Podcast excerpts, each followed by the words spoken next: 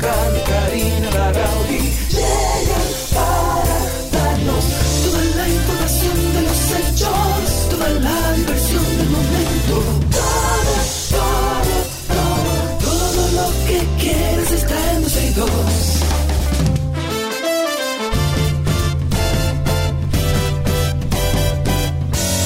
El reloj ya ha marcado las 12, ya comienza 12 y 2. Sergio Carlos y Karina Larrauri llegan para darnos toda la información de los hechos, toda la diversión del momento. Todo, todo, todo, todo, todo, todo, todo lo que quieras está en 12 y 2. Saludos amigos, todo lo que usted quiere está aquí en 12 y 2, abriendo la semana, hoy lunes, marzo 13 del año 2023. Qué bueno, qué bueno que estamos aquí de nuevo hasta las 2.30 de la tarde. Lamentablemente Karina Larrauri no estará con nosotros en el día de hoy, se le complicó el día allá en Miami. O sea que estamos nosotros y ustedes. Por favor, no me dejen solo. Bueno, no sé si ustedes lo sintieron, pero esta madrugada eh, de este lunes se registró un temblor de tierra de 4.5 grados de magnitud que sacudió al municipio de Baní. Esto es en la provincia de Peravia, el cual se sintió en algunos sectores de Santo Domingo también. Este sismo que sucedió a las 5.04 de la madrugada tuvo un epicentro de 23.9 kilómetros al norte de la provincia de Peravia con una profundidad de 30.1 kilómetros. Por esta magnitud de, que tuvo este movimiento telúrico, no representó peligro mayor, ya que la Tierra regularmente libera energía a través de este tipo de manifestaciones. Y según lo que explicó el Centro Nacional de Sismología de la Universidad Autónoma de Santo Domingo, hay que recordar que nuestro país es un territorio de alta actividad sísmica por lo que se recomienda seguir las indicaciones de los expertos en caso de que se produzcan estos eventos. Lo hemos dicho aquí en el programa, lo repetimos. Hágase un simulacro de emergencia de temblor en su casa con toda su familia, usted reúne a sus hijos, usted reúne a todo el que viva en esa casa y les dicen, vamos a hacer un simulacro, vamos a suponer que estamos todos en nuestras habitaciones o que hay gente aquí en la cocina y desde que sentimos un temblor grande, esto es lo que vamos a hacer. Y ahí entonces usted delimita, usted decide, usted describe a todos los que están ahí dentro de su casa, lo que tiene que hacer en ese momento, sobre todo si tienen eh, niños pequeños eh, que, tienen que entender el porqué de las cosas, pues hágalo señores para que ustedes el día que se presente esta eh, una oportunidad, ojalá que nunca lo haga, pero el día que se presente una emergencia como esta, ya todos en la casa, hasta el perro, sepan qué es lo que tienen que hacer. En otro tema, las reservas de agua en los embalses de las represas, de las represas, perdón, siguen disminuyendo. Al cierre de la pasada semana, los niveles del agua de las represas bajaron de 740 millones de metros cúbicos a 670 millones.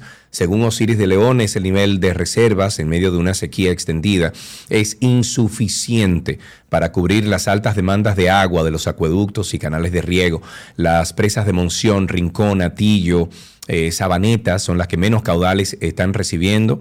eh, porque apenas reciben entre 2 o 3 metros de, cúbicos por segundo de agua. Eh, de León dijo que estos son caudales mínimos comparados con los que normalmente se reciben y con salidas de agua que duplican, triplican y cuadruplican esas escasas entradas. Yo soy de los que digo que tenemos que comenzar a sembrar y reforestar. Yo sé que hay algunos programas que Medio Ambiente está, mm, eh, vamos a decir, que, mm, eh, está haciendo en el país, pero creo que es un llamado a toda la población de República Dominicana a que, a que reforestemos. Este país, eh, años atrás, 30, 40 años atrás, el nivel boscoso de este país era envidiable. Hoy en día, bueno, deja mucho que desear. En otro tema, eh, y esto sobre la libertad de expresión, la comisión consultiva creada por el presidente Luis Abinader para actualizar la legislación vigente sobre la libertad de expresión abrió este lunes un plazo, un plazo de 15 días para recibir propuestas de toda la ciudadanía respecto al tema. Durante estos 15 días, toda la ciudadanía puede remitir sus consideraciones al correo electrónico libertad de expresión. Eh, wow. ¿Cuál es el correo electrónico? Libertad de expresión cclexrd arroba gmail.com que no sé cómo el Estado está llamando a utilizar un Gmail. Debería de ser un .gov.do. Bueno, digo yo aquí. Indicó en una, de, eh, una nota de la comisión, eh, el director ejecutivo es el abogado Nanfi Rodríguez. Con esta apertura se busca una reforma integral a la ley de expresión y difusión del pensamiento que data de más de seis décadas aquí en República Dominicana eh, época en que el, panorama social, económico, cultural, mediático de la República Dominicana era muy diferente al actual, apuntó el comunicado además. Y tras la, la consulta se presentarán las posibles modificaciones y se emprenderá todo ciclo de conferencias a fin de que en menos de un mes el Poder Ejecutivo pueda presentar al Poder Legislativo el anteproyecto.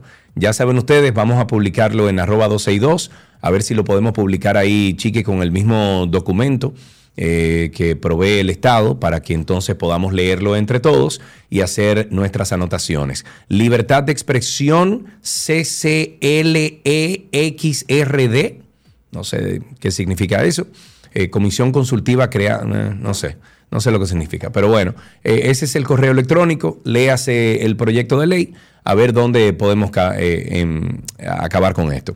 Bueno, eh, yo desde anoche que llegué aquí a, Bávaro Punta Cana, que es donde resido, eh, me he dado cuenta y durante el fin de semana he visto que me han tuiteado y me han tagueado en redes sociales sobre la problemática que tenemos aquí con la quema indiscriminada de basureros al aire libre. Pero aparte de eso, hay tantos proyectos que se están llevando a cabo aquí en Bávaro que lo que hacen es que le prenden fuego a esos solares para que sea más fácil pasar un bulldog, pasar un gredar o lo que sea para abrir camino.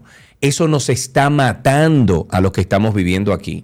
Y es preocupante también porque esto es un punto turístico. O sea, eh, eh, República Dominicana, eh, perdón, Bávaro Punta Cana recibió más de 7 millones de de turistas en el 2022. Este es el foco importante del turismo en el país. Y ahora mismo usted sale allá afuera, incluso aquí adentro donde estoy, se siente el humo. Tengo el aire, los aires de mi casa todos están prendidos, a ver si puedo circular el aire que hay adentro y con los filtros que tiene el aire, uno poder respirar un poquito de aire más puro, más limpio. Esto nos está matando. Anoche tenía yo una pituita, cosa que yo tenía años que no me daba, de una alergia que me dio y me tuve que tomar un Sirtec a ver si se me quitaba. Y, gracias a Dios que se me quitó, pero ahí andan unos niños con ojos irritados, con narices irritadas, porque el, humo nos está matando aquí en, en, Bávaro Punta Cana. Pero eso no solamente pasa aquí, eso está pasando en otros lados de, nuestro país. Entonces es una inclemencia eh, nosotros pasar por este asunto. Además de esto, de que estamos en sequía, afecta a todo el país y las quemas agrícolas, por ejemplo, indiscriminadas, sin supervisión técnica, son las principales causas de casi una decena de fuegos forestales registrados en los últimos días en el país. Y algunos ya han sido controlados y otros que aún los bomberos forestales intentan sofocar para hablar de esto y otros temas ambientales, recibimos ya al dueño de este segmento al principio del programa, nuestro amigo Nelson Bautista está con nosotros en la línea. Nelson, buenas tardes, gracias por estar con nosotros. Buenas tardes, Sergio. Ya me dice titularidad del segmento, por lo que veo, eso es porque Karina no está. No, no, eso es tuyo, amigo, eso es tuyo. Mira, Nelson, tenemos un problema grande en este país. Eh, nos están matando lentamente. O sea, nosotros respirar eh, este, este aire cargado de muchísimas cosas nocivas. O sea, estamos hablando de, de, partículas finas de monóxido de carbono, óxido de nitrógeno, compuestos orgánicos volátiles, dióxido de azufre también y compuestos tóxicos como el plomo. Pero en el caso también de la quema de estos vertederos al aire libre, eso es químico y eso es 830 mil cosas que uno está respirando. Entonces, ¿cuál es la situación actual con todos estos fuegos a nivel nacional, Nelson? Mira, es todo lo que dijiste y un chin más, porque están esos efectos que tú lamentablemente, como estás residiendo por esa zona, estás viviendo y sufriendo en carne propia Igual te hubiera dicho, bueno, pero Sergio, tú estás construyendo en Jarabacoa, vete para allá, pero te hubiera encontrado con un escenario igual o peor. Igual. Porque hace días que Jarabacoa está casi en estado de emergencia por la situación del de un botadero, vertedero a cielo abierto. Eh, pero en los cuatro puntos cardinales eh, hemos, estamos en la temporada de fuegos forestales que normalmente se extiende hasta marzo, abril, pero que este año ha conseguido como nuevos combustibles, por decirlo de algún modo. Bueno, pero, pero el mismo medio ambiente, eh, Nelson, ha publicado que creo que un 90%, lo has mencionado tú también, un 90% de todos estos fuegos son provocados, o sea, son por el hombre. Claro, aún en los vertederos que por el tema bioquímico eh, están, hay más probabilidad de que haya una autocombustión, o sea, que el calor genere que se enciendan. Aún en los vertederos la mayoría de veces se da por los famosos buzos que empiezan a recuperar, por decir algo, eh, cobre de los alambres, incendian un poco para poderlo limpiar más fácil. Entonces, eso que tú acabas de decir, de que la gente está teniendo esa tendencia a, para limpiar un solar es más fácil, más económico en principio, dicen en el Cibao, darle candela y después hacer lo que sea, porque además hay otro componente. cuando una persona compra un terreno que tiene árboles, y, que quiere un permiso para talarlos y obviamente el ministerio le pone unas condicionantes y un proceso a seguir y esa persona quiere vulnerar los procedimientos, pasarse de contento, es más fácil darle candela, poner a alguien que le dé candela y decir, ay, mira, me prendieron, ya están quemados. Nelson, pero aquí, aquí en Bávaro se está dando que los proyectos de construcción, que entiendo, eso desarrollo, hay mucho que explotar aquí en Bávaro, Punta Cana, pero sin embargo, le están pegando fuego a todos esos solares antes de pasar un greda, antes de pasar un, un, eh, un bulldozer, lo que sea, para limpiar el solar, pero nos está matando a nosotros. Es así, y están causando un efecto, además de toda la toxicidad que tú mencionas, el tema percepción de que tú llegas, yo me imagino un extranjero, un turista, llegar a un país y lo que... A vacacionar, imagínate tú. Con, con, toda esta contaminación de... Eh, allá en el caso de, la provincia de Altagracia, la, la ruta Verón-Punta Cana, la carretera Domingo Maíz y también eh, hay, hubo otro fueguito forestal eh, casi entrando a la zona Punta Cana. Y hay varias áreas protegidas que son máximas bosques secos, como el caso de, de, de la Reserva Monumento Natural Hoyo Claro, que está ahí entre a la entrada justo antes de llegar, antes de Capcana. Entonces, hay muchos puntos vulnerables, en la zona cerca de las lagunas también han dado anteriormente fuego, y bueno, pues genera un daño mal. ¿Cuál es, ¿Cuál es la parte más negativa, aparte de la perfección y el daño físico a todo esto, Sergio?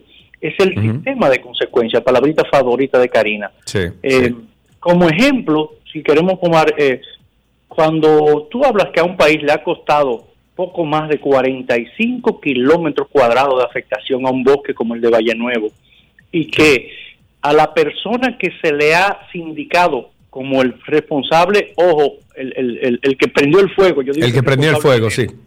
Él no es responsable, responsables son todos los que tuvieron que intervenir para que eso no ocurriera y no lo, y no lo hicieron, pero está bien.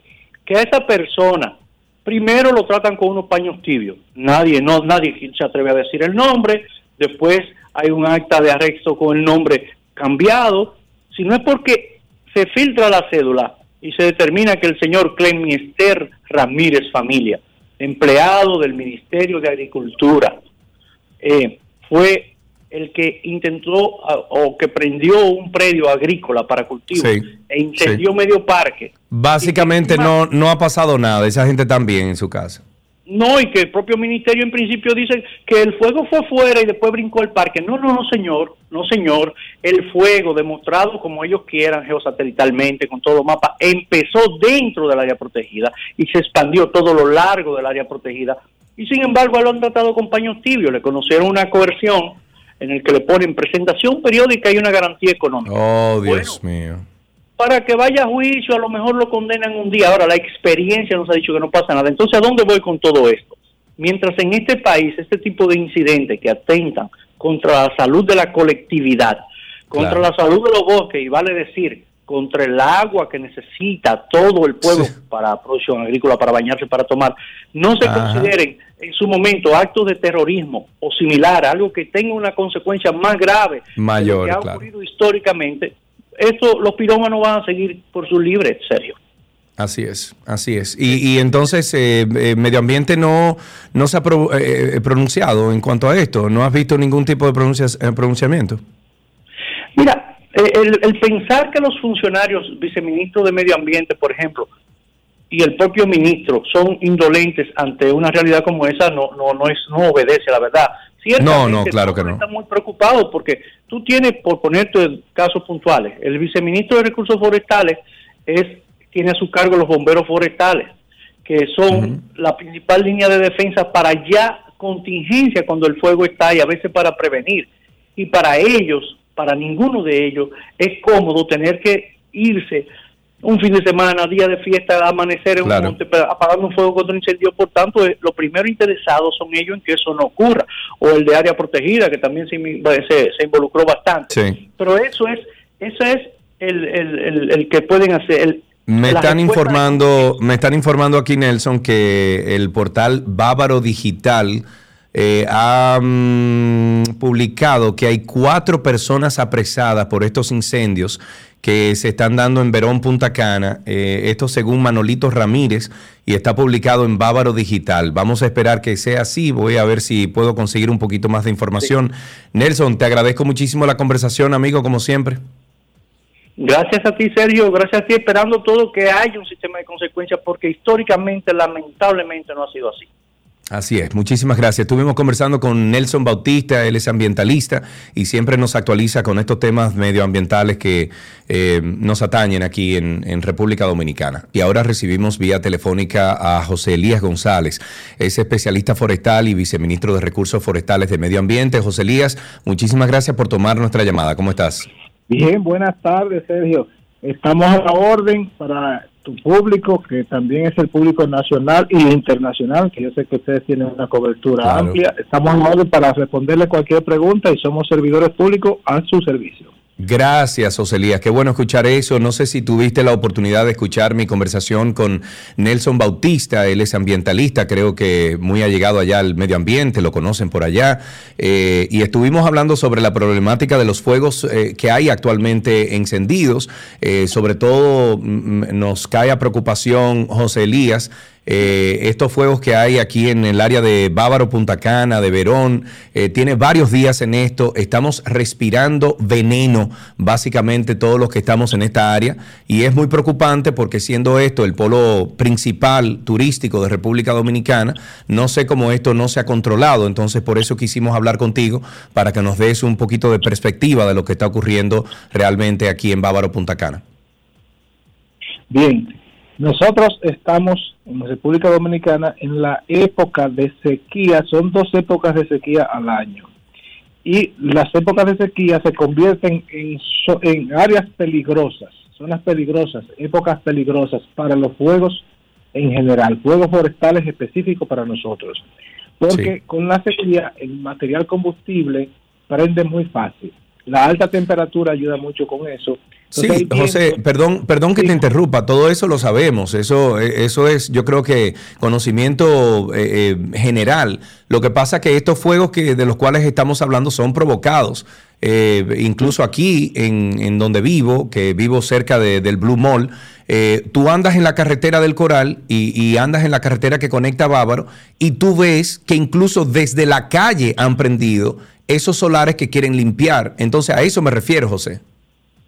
Sí, eso ya nuestra parte jurídica se está haciendo cargo porque están limpiando algunos de ellos sin la autorización, sin la supervisión y los bomberos estructurales, que son los bomberos que están en las ciudades, son los que deben responder a eso porque están prácticamente en la ciudad y no incluyen árboles, son básicamente eh, matorrales y residuos que están quemando. Entonces, eh, no es una respuesta que debe dar solo el ministerio, sino que los bomberos estructurales tienen que dar una respuesta. Y hemos concentrado la mayoría de los bomberos forestales en los pueblos donde hay bosques. Es decir, que eso desde ayer, antes de ayer, se dieron instrucciones para que fuera así, pero el ministerio sí está procediendo a sancionar a aquellas personas que han provocado esos incendios a orillas de la carretera y en solares, quemando en zonas urbanas sin las debidas precauciones y sin avisar al ministerio. Ok, ¿cómo, se, yo para saber un poquito, José Elías, ¿cómo se solicita un permiso de eso? O sea, ¿qué tiene que hacer una persona que quiere pegarle fuego a un solar, solicitar un permiso medio ambiente y cómo ustedes dicen que sí o que no? Sí, cuando la persona detecta que tiene una necesidad y debe llegar a la oficina más cercana del Ministerio de Medio Ambiente y Recursos Naturales y no es garantía de que se le dé el permiso, de recibir la solicitud y evaluarla por los especialistas, sí. Si procede, se otorgaría el permiso, pero si no procede, se le va a denegar y se le va a decir que esos residuos tienen otro uso o tiene que disponerlos de otra manera. Ok, entendido. Entonces, me informan que aquí en Bávaro hay cuatro personas detenidas, según el portal Bávaro Digital. ¿Es así? ¿Tienes conocimiento de eso? Sí, y faltan más. Sí, y faltan más. Y esas, esos fueron personas que provocaron de estos incendios que hay por aquí. Exacto, y no es solo en esa zona. O sea, ya nosotros en esta época de incendio han pasado de 30 los detenidos. Lo que pasa es que no, no, no publicamos los nombres y demás, pero sí, incluso ya hay uno con medida de coerción muy fuerte del, del, del, incendio en Valle Nuevo y hay otros que están sometidos a la justicia y otros hay, huyendo también, hay uno que se fue para Estados Unidos, o sea, nosotros seguimos también aplicando la ley, aparte de responder controlando los incendios. Ese caso que manifiestas ahí en, en Verón, en esa zona, como no tenemos una intervención directa, pero sí como medio ambiente sancionamos y llevamos a la justicia. La respuesta directa debiera ser de, los bomberos locales. Ok, en el caso de los, de los fuegos forestales activos, ¿cuántos hay ahora mismo? Me dicen que ahí en el área de Jarabacoa, Constanza, hay algunos. Bueno, ayer teníamos uno y quedó controlado en esa zona, pero también otro en, las placetas de San José de las Matas quedó controlado. Tenemos en San José de Ocoa uno vigente y obviamente eso, eso es eh, continuamente actualizado. Se apaga uno y aparece otro. Muchos de ellos, como dijiste en la introducción, son provocados, otros son accidentales. O sea, un agricultor se le fue el fuego por un accidente, aunque no tuviera permiso, pero fue accidental. Hay otros que sabemos ya que son adrede, que pegan fuego para dañar el bosque, para eliminar el bosque. Y a esos los estamos sometiendo a la justicia a todos. Ok, bueno, pues yo espero que esa, esa publicación ya, cuando se haga, eh, ¿verdad?, de conocimiento público, pues que publiquen los nombres, porque no sé por qué es que se cuidan de, de no, no publicar los nombres cuando la policía incluso eh, hace un apresamiento de alguien, la misma policía pues eh, comparte esos nombres. No sé cuál sería el misterio en ese caso, ahí, José Lías. sí, nosotros, cuidando el debido proceso, armamos un expediente y ese expediente lo remitimos a la Procuraduría de Medio Ambiente y la Procuraduría procede a partir de ahí. En algunos casos, el Ministerio sanciona directamente, administrativamente, cuando el infractor admite la culpa y está dispuesto a, a que se le sancione, entonces lo hacemos administrativamente. Pero el, el infractor tiene derecho a ser un acusado que se le siga el debido proceso lo sometemos a la Procuraduría y la Procuraduría es la quien informa los nombres y las medidas de coerción o lo que haya que hacer con él. Lo solicita a un tribunal y si el tribunal le aplica la medida, ya es público. Entonces, desde el momento que se le aplica la medida, ya es público y se puede poner en, en las redes, en, la radio, donde sea. Pero si lo hacemos antes, nos hacemos pasibles de ser acusados de Sí. Ya entiendo, ya entiendo. Muy bien. Bueno, pues José Elías, muchísimas gracias por las informaciones. Esperamos que todo esto se controle, sobre todo, sobre todo aquí en Bávara Punta Cana por el tema de turismo.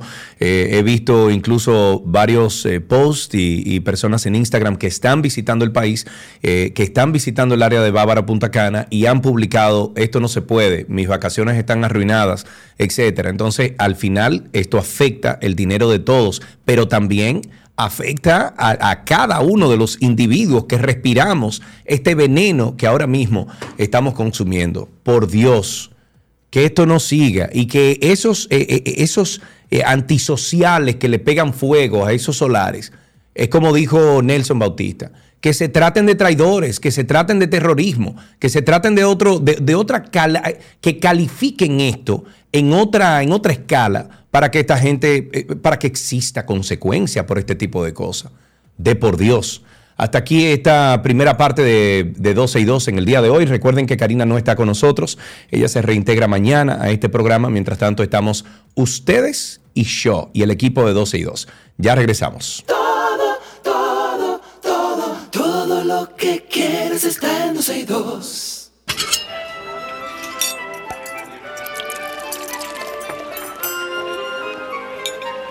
Hola, la mewi, je mancha comida de Gabriela Vázquez se Bonici. Mewi. Hola, Hello, Bienvenida, ¿cómo estás? Muy bien, ¿y tú?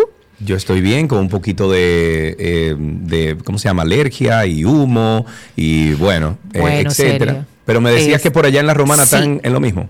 No, yo te decía que este fin de semana salí justamente de la Romana, camino a, a Samaná, y la cantidad de fuegos o minifuegos que me encontré me llamó muchísimo la atención. Ya fuegos que habían pasado, fuegos que estaban, y esta mañana que, que bajé de, de allá, de Samaná, una cantidad de humo, como de pequeños eh, fuegos o vertederos, o yo no sé qué era, pero horrible que uno se Sí. quedaba sorprendido. Sí, sí, Y sí. Viendo tu historia de, de anoche, te, te tengo pena. Óyeme, no, a mí no, a todo el que vive por aquí, pero además de eso, eso afecta el turismo directamente. Ese es el, pro- el gran problema.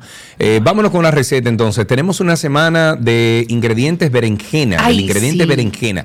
Déjame decirte y confesarte que yo comencé a comer berenjena como a mis 14 años, porque no me gustaba antes. Y, por ejemplo, en casa hacen un pastelón de berenjena riquísimo.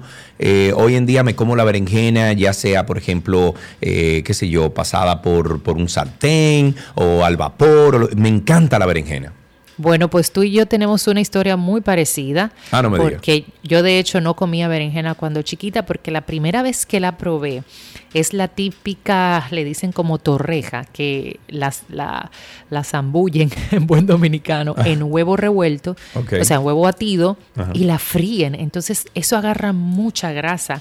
Y yo recuerdo que esa vez yo no, no pude con ella. Y luego le fui dando el- la oportunidad y desde entonces también creo que más o menos a esa edad me enamoré de ella. No me la como como te dije, pero sí, por ejemplo, hay veces que uno, yo, yo la hago grillada, le pongo un poco de pesto o, una especie de chimichurri por arriba, una salsita de cilantro y queda riquísima.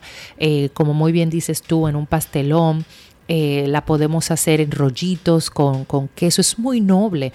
La puedes comer encurtida, que no sé si tú la has probado, Sergio, te puede No. encantar porque de, estas la, la venden en un frasco y son encurtidas eh, y tú se la pones arriba a ensaladas, la puedes comértela sola. Yo, por ejemplo, esta la, la como como con galletitas y eso y es delicioso y te dura muchísimo en el frasco. Ah, mira, no que sabía. como un tentempié, te voy a mandar la foto para que lo veas, que como un tentempié, pues resulta muchísimo. Ok, una pregunta hoy- capciosa.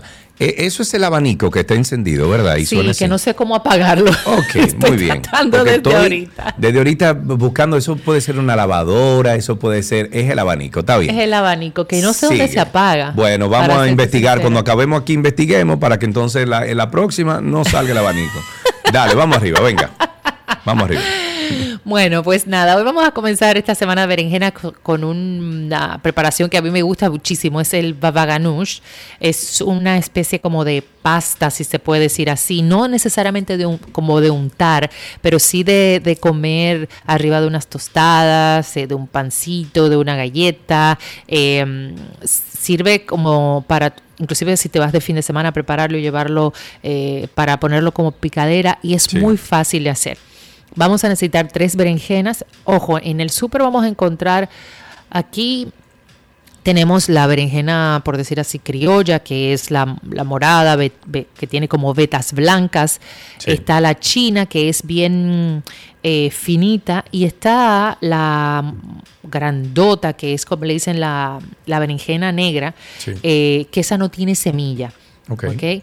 Eh, así que vamos a estar trabajando diferentes opciones durante la semana, pero esta en particular les recomiendo hacerlo con la que decimos como criolla, ¿ok? Ujú, que, es bastante rica. Necesitamos tres berenjenas, dos dientes de ajo que vamos a tener picados, tres cucharadas de tahini, o el tahini es la pasta de sésamo con el que hemos trabajado para hacer el hummus que se utiliza para hummus, hacer eso al hummus. Dos cucharadas de aceite de oliva, el zumo de un limón, sal y pimienta al gusto. Puedes utilizar pimienta de cayena si quieres darle un toquecito picante. Y luego vamos a utilizar perejil picadito. Hay personas que le gusta ponerle cebolla también picada, pero ya eso es opcional. Lo que hacemos es que vamos a asar las berenjenas al horno a una temperatura muy fuerte porque la idea es que vamos a retirar la piel y solamente vamos a consumir la parte de dentro. A mí, como me gusta asarlas, es directamente en la hornilla. Me gusta quemar la piel y tener ese sabor ahumado. Pero esa soy yo. si usted quiere, entonces la puede hacer al horno. Lo que hace es que corta la berenjena por mitad, la coloca en una placa o en un molde para hornos boca arriba y deja que se cocine a una temperatura de 375 grados, más o menos para que quede tierna va a ser como 20 minutos aproximadamente. Luego que estén cocidas, pues vamos a retirar la cáscara. Eh, igualmente si lo haces en la hornilla, pues igual, quemas toda la piel y dejas reposar y luego pelas. Entonces vamos a sacar, como quien dice, entre comillas, la carne de la berenjena. Esto lo vamos a llevar a una licuadora o a un procesador y vamos a añadir los ajos picados, el aceite de oliva, el zumo de limón y vamos a procesar hasta que quede una pasta homogénea y sin grumos. Luego incorporamos el tajine, lo mezclamos ya no en el procesador, sino fuera, lo vamos a, mezclar y vamos pues también a darle el toque de sal y pimienta que consideres que puede ser necesario. Compruebas la acidez y esto lo digo porque hay personas que le gustan un poco más ácido, por el limón, un poco más neutral. Y si quieres pues le agregas un poquito más de limón, eso ya está a tu gusto. Luego, pues eh, lo colocas en un recipiente y lo vas a decorar, lo vas a decorar con perejil picadito, un poquito de aceite de oliva por arriba, algo de pimienta fresca o cayena en polvo, paprika, Y esto, pues, como te decía al inicio, lo puedes comer con pampitas. Ah, le puedes poner, si quieres, también aceitunas negras que le va súper por arriba. Me gusta, me gusta, me gusta. La, aceituna negra es mi favorita. Ah, bueno, pues también puedes ponerle, en vez de perejil, puedes ponerle hojas de menta, que también queda muy rico. Y si quieres hacer algo también diferente, puedes ponerlo con eh, láminas de pepino o hacerlo tipo el hummus, que lo puedes acompañar con crudité de zanahorias, de coliflor o de brócoli. Lo puedes guardar en la nevera Siempre que lo guardes en la nevera, agrégale un poco de aceite de oliva por arriba. Te va a durar alrededor de 4 o 5 días en algo que sea tapado, herméticamente tapado. Y voilà. Voilà, muy bien, excelente receta que van a ustedes a encontrar en nuestra página, en, nuestra página web, en nuestras redes sociales y también en la de Gaby Reginato, que es Gabriella con doble L, Gabriela.reginato en redes sociales. Eh, Gaby, te mando un beso grande. Ojalá que el humo no llegue allá a la romana. Ojalá que no y te deseo lo mejor con el humo para ti y todos los que viven por ese lado. amén, hermano. Amén. Gracias, Gaby. Un abrazo para ti. Y hasta aquí la receta en 12 y 2.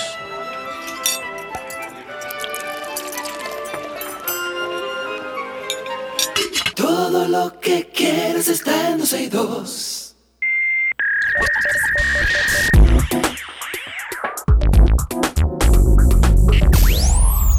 Lo mejor de la web, empezamos con Apple Music Classical. Es la nueva plataforma de streaming de música clásica que ha lanzado Apple y para ponerla, ponerla en marcha, la compañía ha adquirido la empresa de música clásica Prime Phonic y está utilizando su tecnología para crear esta nueva plataforma de streaming.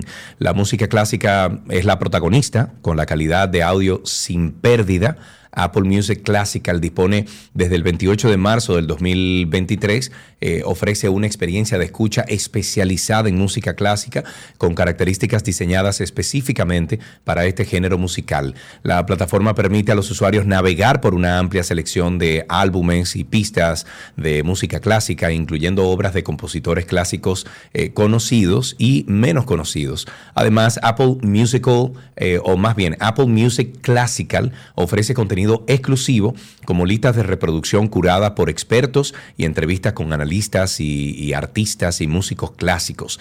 La plataforma también tiene una selección de noticias y actualizaciones sobre la música clásica, así como recomendaciones personalizadas basadas en el historial de escucha del usuario. La plataforma de streaming también incluye una función de búsqueda inteligente que permite a los usuarios buscar obras de música clásica por título y compositor, por artista y mucho más. Los usuarios también pueden filtrar su búsqueda por periodos de tiempo, instrumentación y otros criterios. Apple Music Classical está disponible en dispositivos iOS y Android, así como la web. Los usuarios pueden acceder a la plataforma a través de una suscripción mensual similar a Apple Music y los suscriptores de Apple Music también pueden acceder a Apple Music Classical sin costo alguno. Ahora que hablamos de eso, yo me fui en una clásica el otro día porque yo puse en Spotify, yo puse la canción de, Caribe, que es la de, la de Michael, eh, Dios mío, la de, la, de Michelle, ¿cómo es? Eh, eh, Michael Camilo, perdón. y me encontré con esta joya que honestamente, señores, yo tenía, yo quiero decir que tenía 20 o 25 años que no la escuchaba. Esto es una joya de República Dominicana.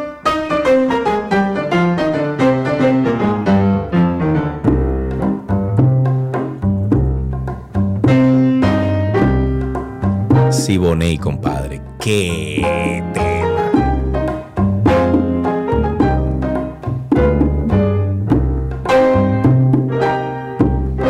Y eso me pareció curioso que me cayó en la categoría de música clásica cuando lo busqué en Spotify. Esta versión que escuchamos ahí es de Siboney Rubén González. La pueden buscar en Spotify. Está hermosa. Eh, esa canción. Hay muchísimas otras eh, versiones de Siboney, pero esa me parece que es romántica, que uno se va, tú sabes, los años de cuando Cuca bailaba, que escuchaba este tipo de música.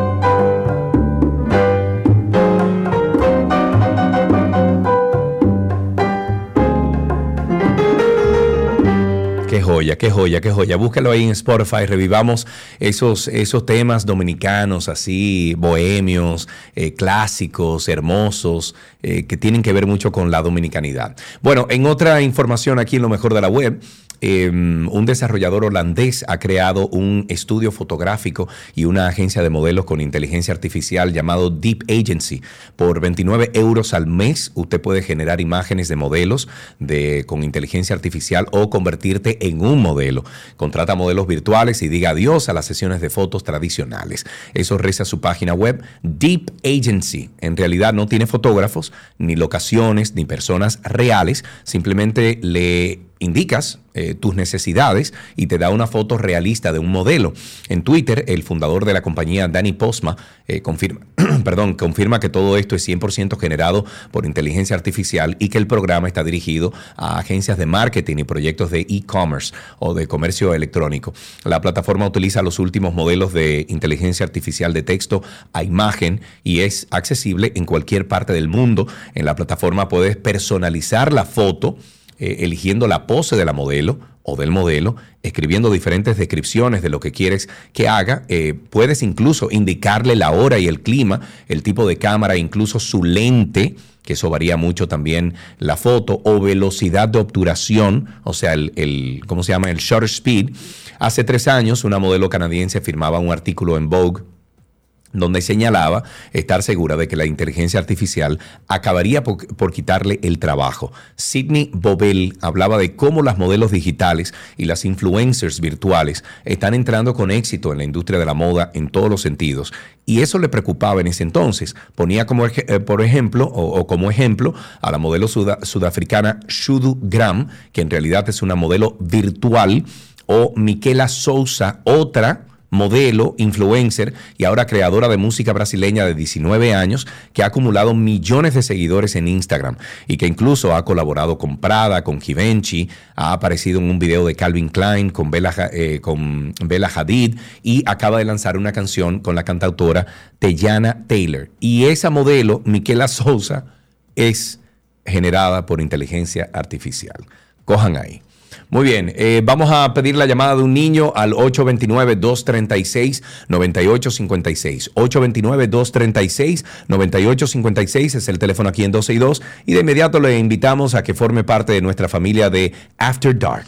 Porque también se tiende, como con la ansiedad y la depresión, a hablar de este tema como de manera alegre, como, ay, ese, ese tipo medio bipolar o ese tipo es medio bipolar. Y el papel de la familia es muy importante porque estos pacientes no tienden a hacerse conscientes de que les pasa algo, porque lo único que cambie su humor. Tenía sentimientos de inferioridad, de inutilidad, sentimientos de fracaso, mucha soledad. Eso da mucha soledad, independientemente de la gente que tengas al alrededor. Además, estamos hablando de un trastorno, una enfermedad mental que afecta a muchísima gente. Lo primero es que se acerquen desde la parte de la empatía, no diciendo tú tienes un problema y necesitas ayuda, no, me preocupas. Me recuerdo hoy que a mi mamá yo le dije, mami, siento miedo de la vida. La semana pasada o el primer episodio de esta serie arrancamos con salud mental hablando de los trastornos de la ansiedad y hoy continuamos con la bipolaridad. Karina y Sergio. After Dark. Más de 70 episodios ya disponibles en After Dark. Usted nos busca en Google, usted pone Karina y Sergio After Dark y ahí le aparece de inmediato una de las tantas plataformas donde estamos disponibles. Les recomiendo, por ejemplo, Apple Music. Usted puede tener también eh, tener Spotify y en Spotify y Apple Music estamos ahí. Estamos hasta en Pandora. Nos busca como Karina y Sergio After Dark. Hasta aquí lo mejor de la web en 12 y 2.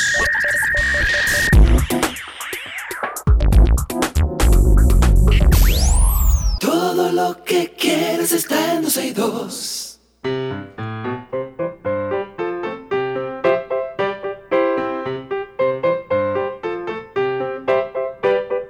Suena la cancioncita que le dijo a Abel Alonso que llamara. Hola Abel, ¿cómo estás? Bien, Qué bueno, hermano. ¿Cu- ¿Qué edad tú tienes? ¿Cuántos años? yo tengo seis años. Seis años, muy bien. Abel, ¿y fuiste al colegio esta mañana, Abel? Sí, Sí, ¿y qué hiciste en el colegio? Cuéntamelo. yo, tam- yo aprendí sobre el 1 hasta el 20. El 1 hasta el 20, o sea, ya puedes contar del 1 al 20. Vamos arriba entonces, vamos. 1, 1, 2, 3, 4, 5, 6, 7, 8, 9, 10, 11, 12, 13, 14, 15, 16, 17, 18, 19, 20. Muy bien. Pero Abel Alonso, tú vas a salir de aquí, no sé si vas a salir matemático entonces, porque usted contó muy bien. Y si eso usted se lo aprendió hoy, ¿eso es un palo, Abel? Y también sé sumar. ¿Qué? No me diga, vamos a ver. 2 más 1. 3. Wow, pero Abel, tú estás on fire, como decimos aquí. Abel, muchísimas gracias por llamar. Nosotros tenemos unos regalitos para ti. Gracias por escuchar 12 y 2, aunque sea obligado, pero aquí te tenemos un regalo. Muchísimas gracias. Hasta aquí, ¿qué aprendiste en el día de hoy?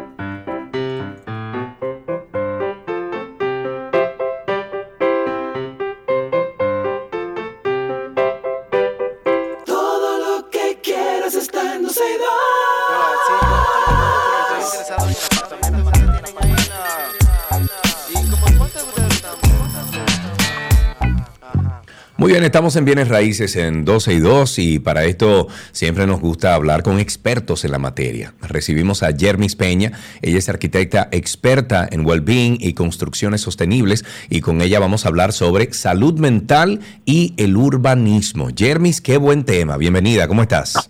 Hola, buenas tardes. Pues súper bien aquí esta semana iniciando con este tema que de verdad bueno. que nos afecta a todos. Sí, sí, claro, no, y, me parece bien porque el otro día estaba con, con unas amistades en Santiago y le decía que parte de la salud mental es cuando tú sales, por ejemplo, de tu casa y ves el entorno limpio, organizado, como con, eh, como con una coherencia eh, entre casa y casa, en la arquitectura, etcétera, pero que aquí no se da mucho eso, Yermis. Bueno, eh, para, eh, para nuestros amigos oyentes, como sabemos el urbanismo es el estudio de esa planificación, así como mismo tú dices, ese orden de la ordenación de las ciudades y de los territorios. Y ciertamente tiene una incidencia muy grande porque nos afectan física y psicológicamente cuando las cosas no están bien planificadas y bien logradas. Y le- Así le voy a- es. vamos a explicarle por qué. Si usted, por ejemplo, sale a la calle y hay contaminación del aire, si hay un exceso de ruido ambiental, si hay una contaminación lumínica, si hay una falta de zonas verdes, pues obviamente usted no se va a sentir bien, se va a estresar, se va, su salud se va a deteriorar, se va a poner, así como dice nuestro tema, su salud mental se pone en en peligro. Y no solamente la de los adultos promedios, sino también piensen en los niños y en las personas ya de una edad más adulta, como eso también los eh, les afecta quizás el doble o el triple de, de las edades promedio cuando ya uno está entre los 20 y los 50, que probablemente los tolera más porque tiene otro ritmo. Ok, ok. Eh, y, ¿Y cómo, por ejemplo, podríamos nosotros como ciudadanos aportar a esa coherencia de la cual estamos hablando tú y yo? Eh, en visual, ¿no? Bueno, pues mira, en la planificación está pues parte de todo todo el, el desarrollo y el, y el resolver este problema y mejorar el bienestar de todo lo que son los usuarios dentro de una ciudad. Crear, por ejemplo, ejes donde la biofilia, que la biofilia es esa conexión con la naturaleza, nos permita pues soltar y dejar ahí toda esta carga que pudiera llevar nuestro día a día. Esa conexión con la naturaleza hace que la persona se sienta segura y se sienta bien. Igual fomentar estos hábitos saludables, porque ¿qué va a pasar? Si Sí. puedo caminar eh, mejorando la transitabilidad, pues entonces caminar a pie frente a moverse en un vehículo, como siempre le decimos, eh, pues va a crear un efecto de alegría, va a crear un efecto de, Claro, de claro. apropiarse de- del espacio y de, de transitar con ciudadanos más felices, más sociables, Sí. porque a la vez eso te trae eh, saludar a- al que tú vas viendo todas las mañanas al llegar a Claro, claro, punto claro.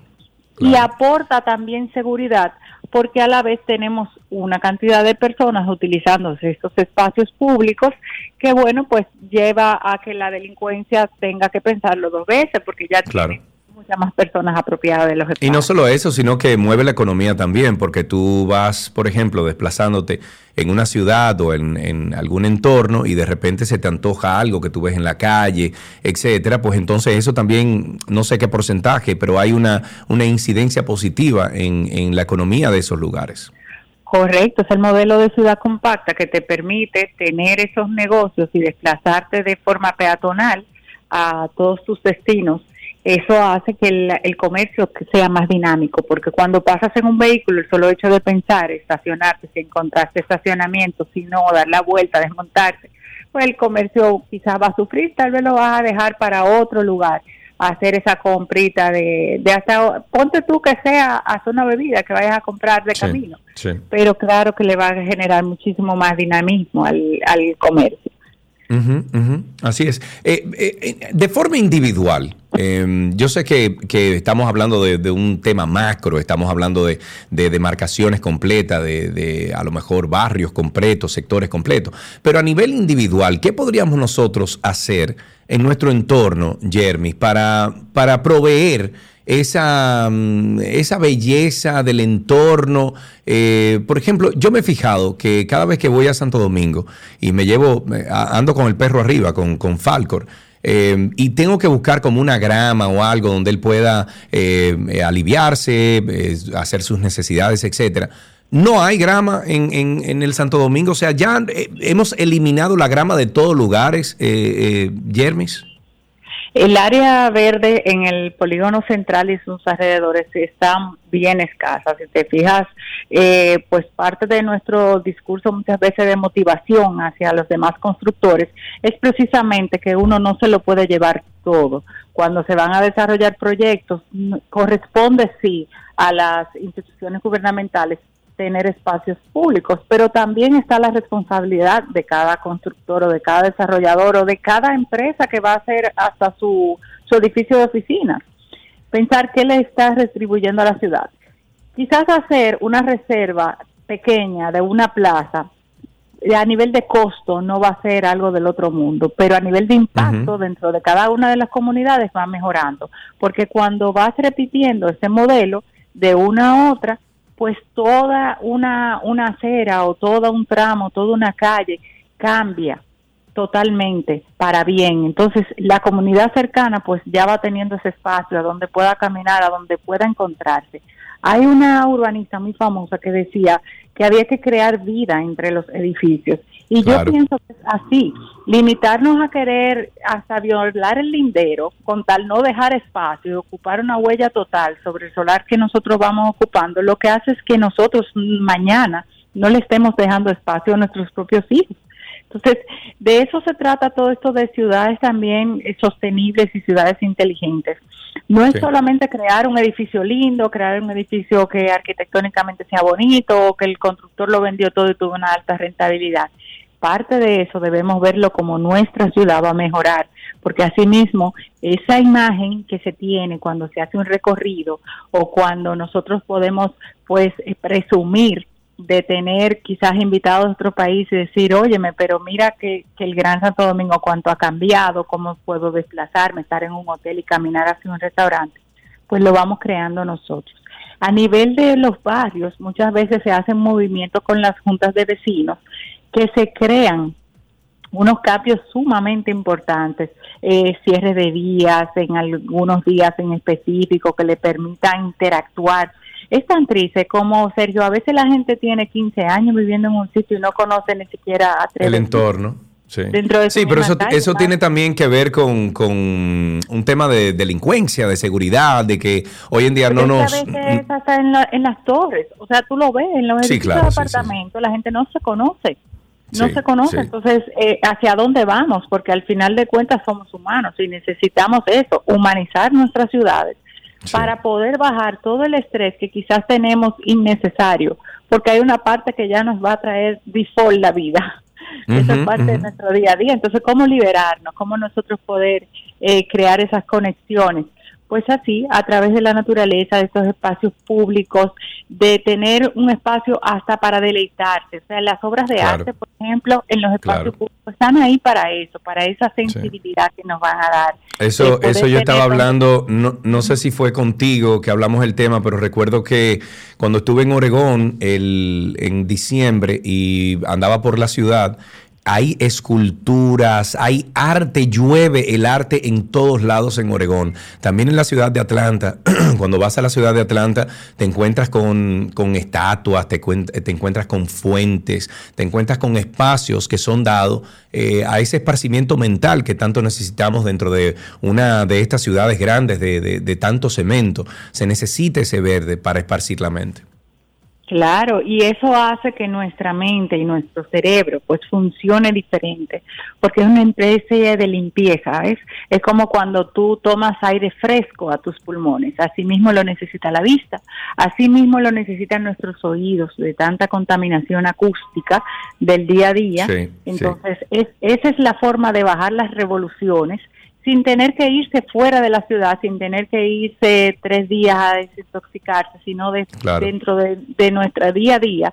Eh, eso está el, el concepto de ecoansiedad, por ejemplo, que hace, Ujú, hace referencia a ese estrés y esos trastornos que se sufren eh, como un cambio de, de territorio, un cambio de desastre natural, que muchas veces no es el desastre natural, es la propia evolución de la ciudad Sí, que te ha sí. llevado a ese estrés. ¿Dónde podemos nosotros aprender de esto? ¿Hay algún canal de YouTube? ¿Hay algún libro? ¿Hay alguna página web que tú recomiendes para que nosotros eh, podamos entrar ahí y comenzar a aprender de, de- de construcciones sostenibles, ¿no? De well-being, de, de salud mental eh, ligado al urbanismo. Pues nosotros regularmente en nuestra página arquitecturaip.com pues subimos muchos materiales instructivos, educacionales, para que la gente entienda la importancia, para poder eh, sensibilizar y educar, porque al final de cuentas uno no lo hace por uno, lo hacemos por nuestra ciudad, lo hacemos a nivel ya de país y como responsables de lo que vamos creando este skyline para el futuro. Entonces pueden acceder, ahí van a encontrar muchísimo material y como quiera están nuestras redes. Si tienen alguna pregunta o algo que entendamos que podamos colaborarle para ayudar en alguna orientación, pues mil, a las mil órdenes ahí pueden contactar. Excelente. Te lo agradezco muchísimo, Jermis. Esto fue una conversación bastante interesante sobre salud mental y el urbanismo. Fue eh, Jermis Peña que nos dio todas estas eh, informaciones, experta en well-being y construcciones sostenibles. Salud mental y el urbanismo. Me encanta el tema y qué bueno que lo tratamos aquí en 12 y 2.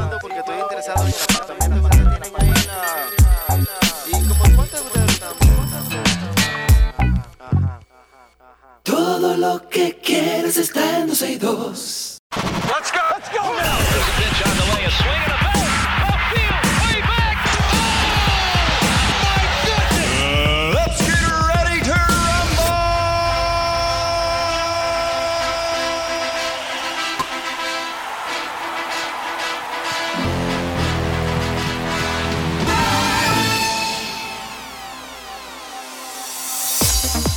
Vámonos a unas cuantas informaciones eh, de deportiva. En este caso empezamos con el béisbol, por supuesto. En este momento se enfrenta nuestro equipo dominicano frente a Nicaragua en el Clásico Mundial de Béisbol 2023. La pizarra está 1-0 llevando la delantera el equipo dominicano. Eso.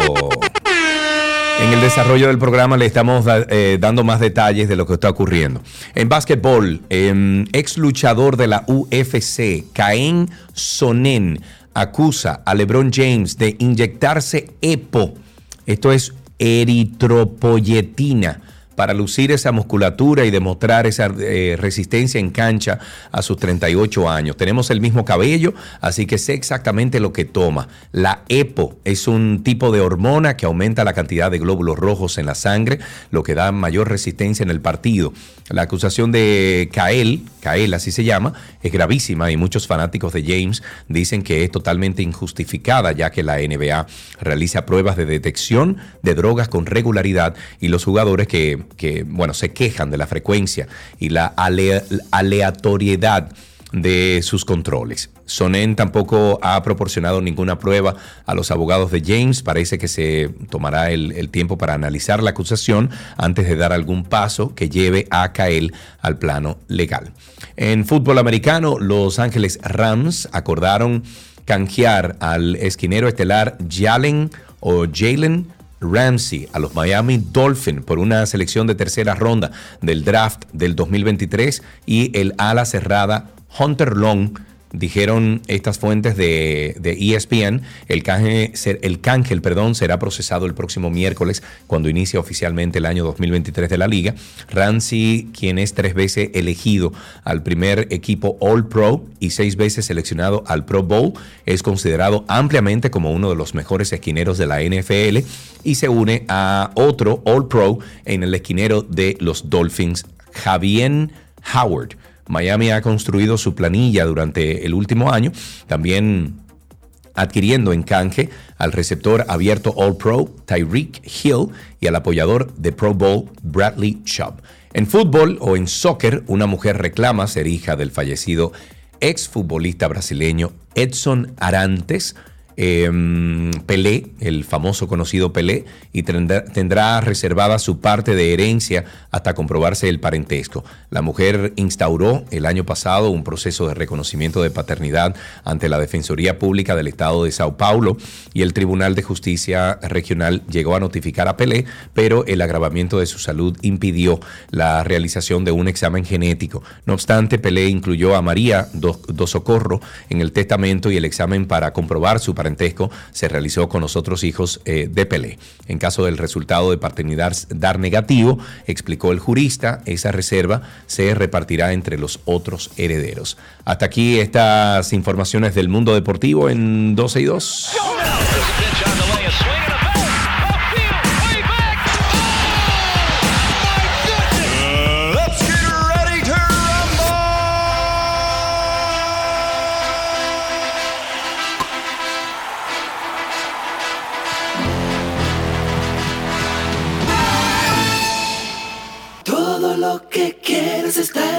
En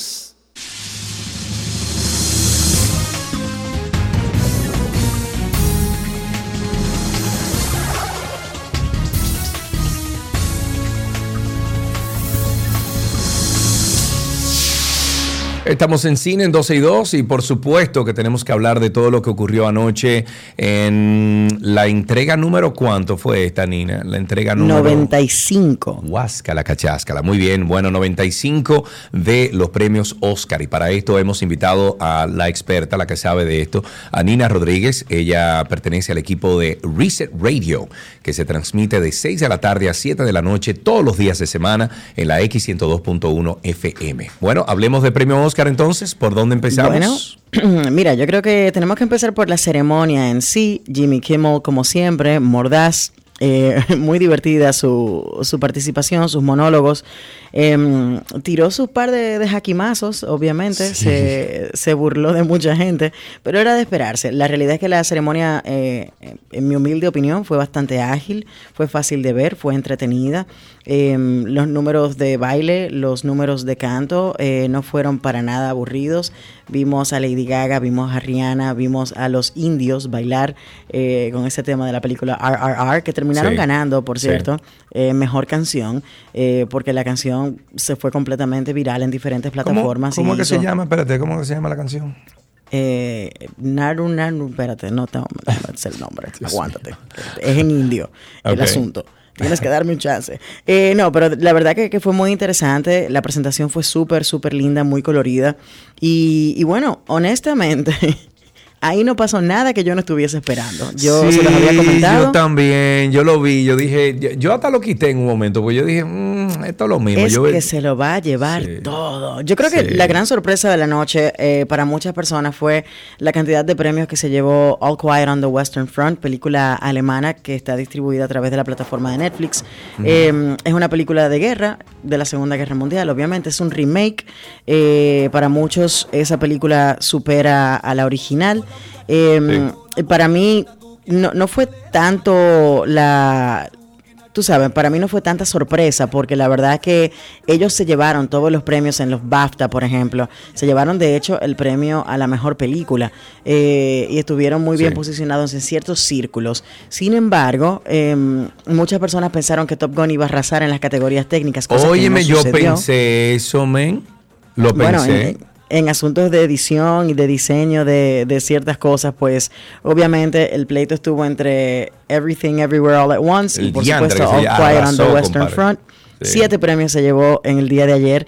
Y, y bueno, Top Gun se llevó el premio a mejor diseño de sonido. Era un, un premio lógico porque la verdad es que esas escenas, Sí, eh, sí, esa escena en la, en la que viene ese, ese avión y, y sobrepasa la barrera del sonido, tú lo sentías, te temblaba absolutamente todo.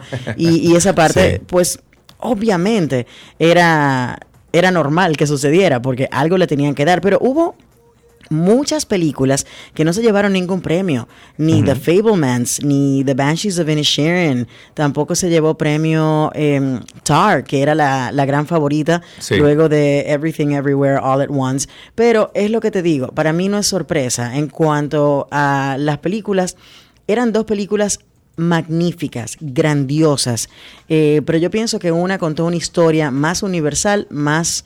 eh, donde todos podemos situarnos en esta situación, una familia Sí, sí. que tiene un negocio pequeño en la ciudad de Los Ángeles, que tiene problemas con la renta, ¿quién no tiene problemas con la renta? Exacto. Eh, y entonces se ve involucrada en todo este universo tan extraño eh, de cosas, un multiverso. Es una película que al mismo tiempo es dramática, es cómica, es de acción, es de cine de lo absurdo, es una película de superhéroes, es una película de ciencia ficción, es todo. literalmente todo al mismo tiempo.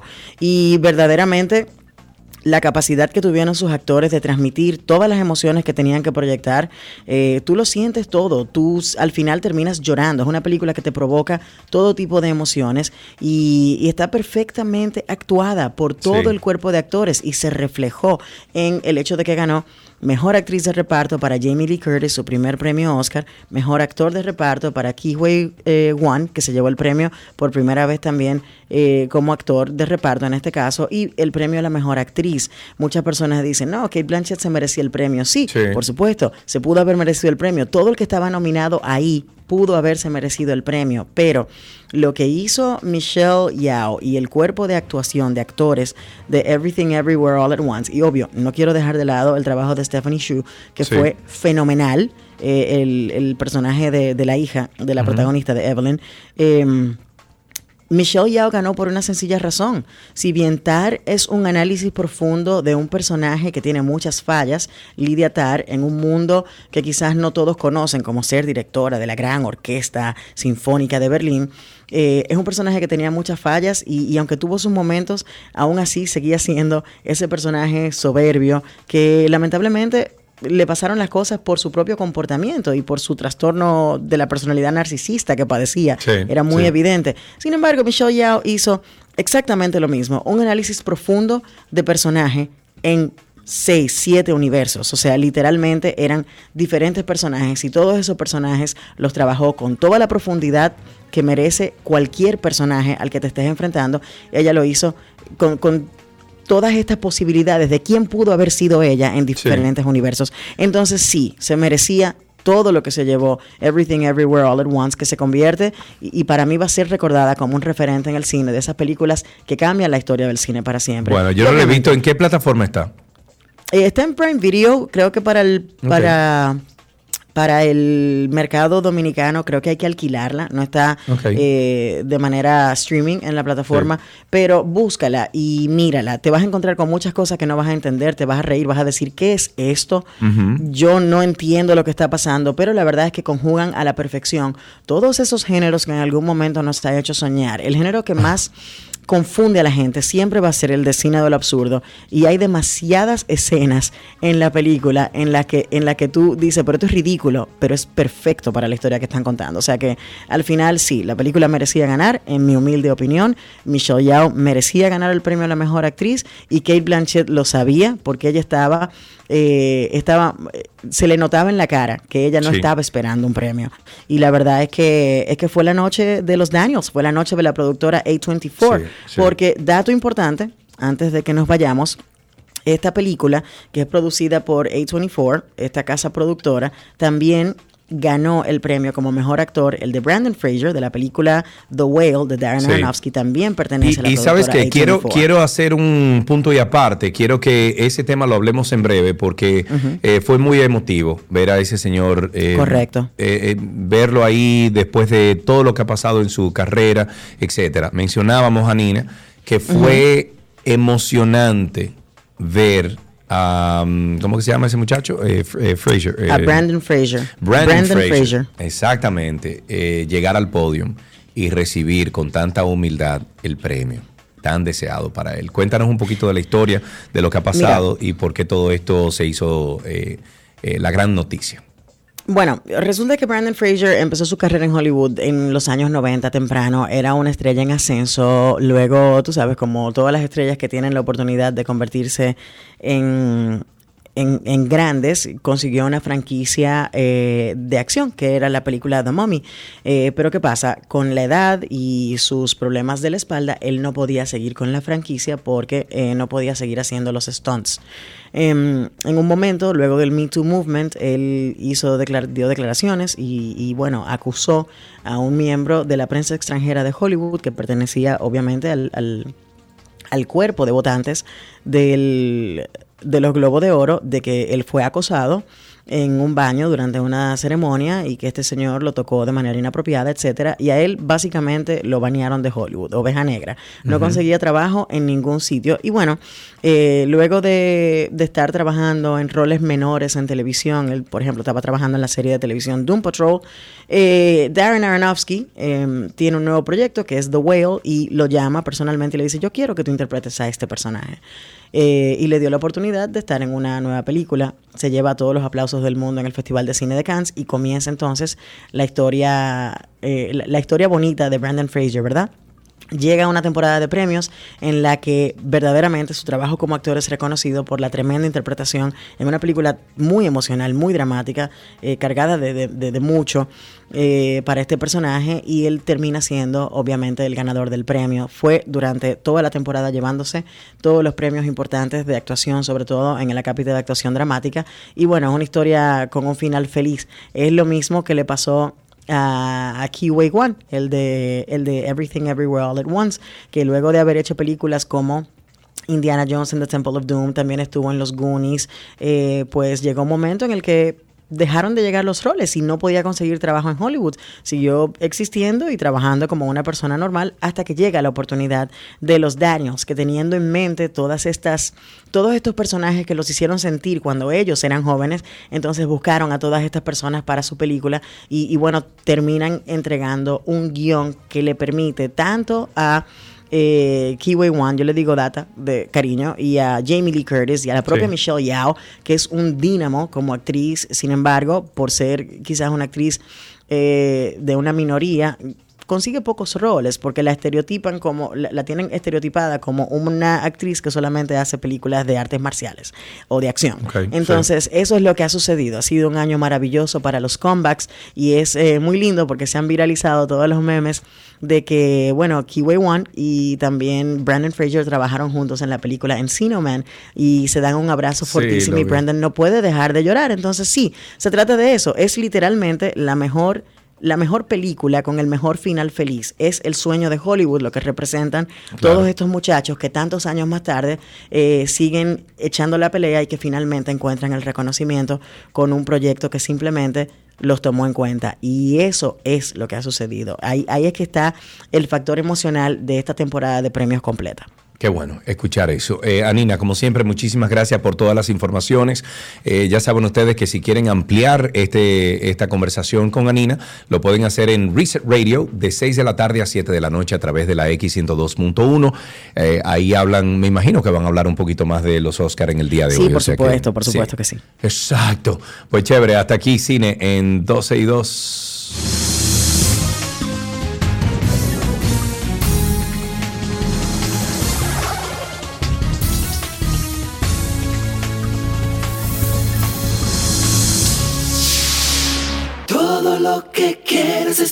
Está en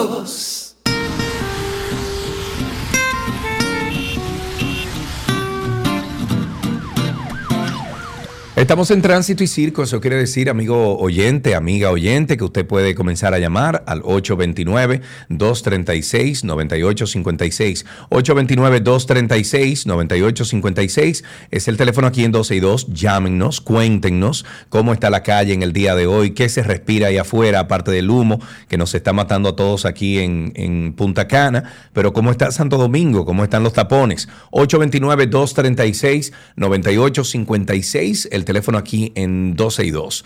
Eh, sobre la Policía Nacional, el director general de la Policía Nacional, y estoy hablando del mayor general Eduardo Alberto Ten, invitó a los agentes del orden a conservar la autoridad de, buen, de un buen agente policial, a ser honestos, justos, respetados de lo que hacen. Hmm o respetuoso de lo que hacen. Durante una reunión con más de 300 miembros, miembros de la institución, planteó que quiere policías cumplidores, ya que a su juicio se quiere calidad y no cantidad, al tiempo de hablar de logros y avances de la reforma policial. Lo que debió mencionar ahí es que si violaban cualquiera de esos, eh, eh, vamos a decir que de, esas cosas a respetar, iban presos o, o no sé si expulsados de ahí, algo, al- alguna consecuencia. Vamos a ver, tenemos dos llamadas aquí. Tenemos a José para empezar. José, buenas tardes, adelante. Buenas tardes, Sergio. Adelante, mi amigo, ¿cómo estás? Sergio, el cambio que queremos, el, el- los pasaportes, lo saco en, en Banino, ¿verdad? Pago impuestos, voy a ASO, cuando voy a ASO me dicen, no, que tiene que pagar 20 25 mil pesos a un nietecito que quiero sacar el pasaporte. Mire, ¿qué pasó ahí? 25 mil. Sí, así me dijeron allá, te están diciendo. Entonces, ¿Pero dónde allá te dijeron? En ASO. No, En pero, la- pero, pero eso, pero eso tú allá, tienes que denunciarlo, viejo. Estamos diciéndolo por aquí, por aquí se oye todo. Ah, Dios mío. Bueno, pero 25 mil. 829-236-9856. 829-236-9856 es el teléfono aquí en 12 y 2. Y ahí tenemos a- en la línea a Freddy. Buenas tardes, Freddy, adelante. ¿Aló? Sí, adelante, Freddy, se te escucha. Sí, no, es, es Gregorio. Es Ah, Gregorio, Aló. perdón, adelante. ¿Cómo estás? Bien, mira. Yo estoy llamando por lo siguiente, Sergio. Eh, cada día que pasa, yo me sorprendo más de, de nuestro país. Y, y yo creía que tu amigo, eh, de, eh, el que tenemos en el Intran, eh, Hugo Vera, Hugo Veras, ajá. iba a marcar una diferencia, iba a hacer algo. La semana pasada, una persona relacionada con mi familia, un, Ujú. fami- un familiar realmente, un señor mayor de unos 80 años, estaba en la zona colonial y cuando volvió a su vehículo no lo encontró. Lo primero que hace es ir a un destacamento a los fines de que le diga a ver si fue que una grúa los remolcó o se los robaron. Lo primero es que no le saben decir nada y lo que hacen es que lo pusieron a ir a cada parqueo del Intran donde se llevan vehículos en grúa. Tú puedes creer que aquí no existe un sistema centralizado donde en una estación de policía le pudieran decir a ese señor mayor, no mire, ninguna grúa se llevó su vehículo, su vehículo fue robado, o mire, ese vehículo está en tal parqueo, pero no. Después que lo hicieron ir a todo, luego hubo que acompañarlo de nuevo al destacamento, ponerse duro para que buscara las cámaras y, y se dieran cuenta de que el vehículo fue robado. A un Qué señor lindo. de ochenta y tantos años. O sea, no hay un, o sea, un sistema centralizado. Eso, una app que hasta mi hijo de 14 años le hace esa app a la- al Intran si ellos la necesitan.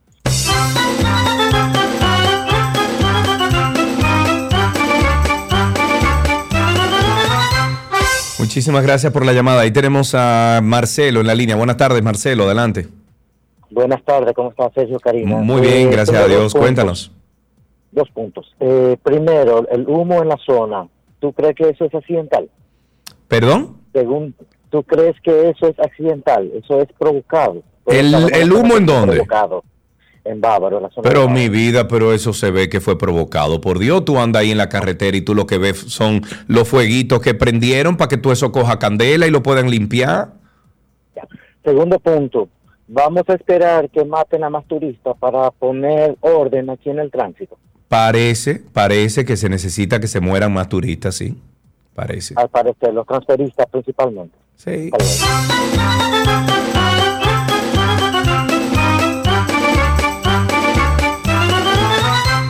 829-236-9856, nuestro teléfono. Seguimos tomando, eh, llamadas. Eh, sigan contando cómo está en el entorno, si hay algún fuego provocado incluso donde usted está, llámenos y díganos. 829-236-9856. Mientras tanto, les cuento que los fraudes a la Tesorería de la Seguridad Social, o como se le llama TSS, generaron pérdidas por más de, eh, por más de 188 millones de pesos al sistema dominicano de seguridad social. De acuerdo a este informe de rendición de cuentas presentado por la TCS al Congreso Nacional a través del Poder Ejecutivo, esta institución apoderó ante la Procuraduría General de la República de 123 denuncias que tienen que ver eh, con empleadores que registraron a 72.164 supuestos trabajadores.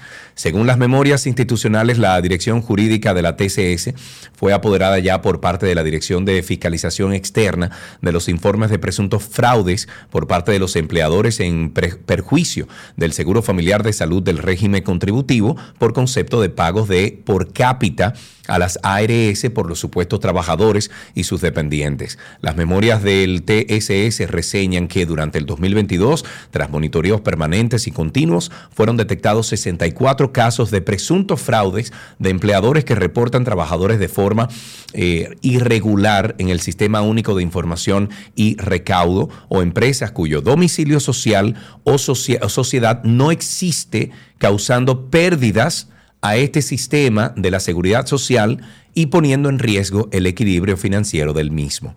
Lo bueno sería que publicaran todas eh, esas empresas y esos empleadores para uno saber con quién es que uno está.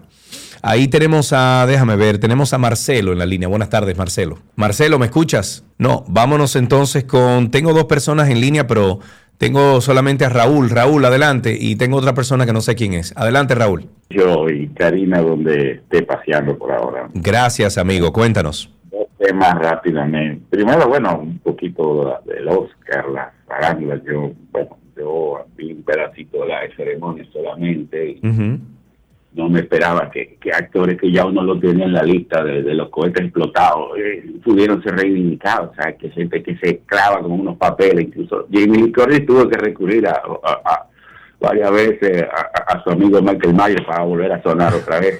Diablo, sí. También este muchacho, el chinito de Indiana Jones, no lo tenía así. Es bueno que pase eso. Malo sí que no le dieron uno a, a Elvis, ni tampoco le debieron haber dado algo más a Tom Cruise, pero imagínate, esta gente Claro. no, no, no está muy en buena realmente con la élite que premia. Bueno, manita, no, eh, manito, ahora mismo no, no. Sí, sí. Ah, eh, y otra gente más que se quedaron fuera, pero bueno, vamos a entrar un poco con este tema de, de, la, de los fuegos forestales.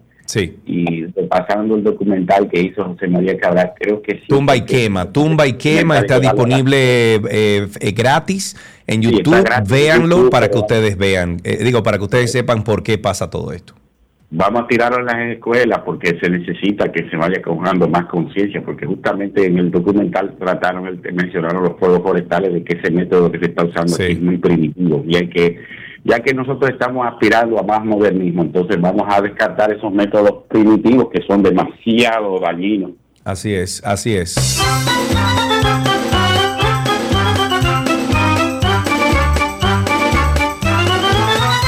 Ahí tenemos a Rafael en la línea. Buenas tardes, Rafael, adelante. Hola Sergio, mira, eh, tratando un tema de tránsito y circo. Sí. Hace unos días trataron el tema de los ruidos, la contaminación eh, auditiva, Sonora. Ajá.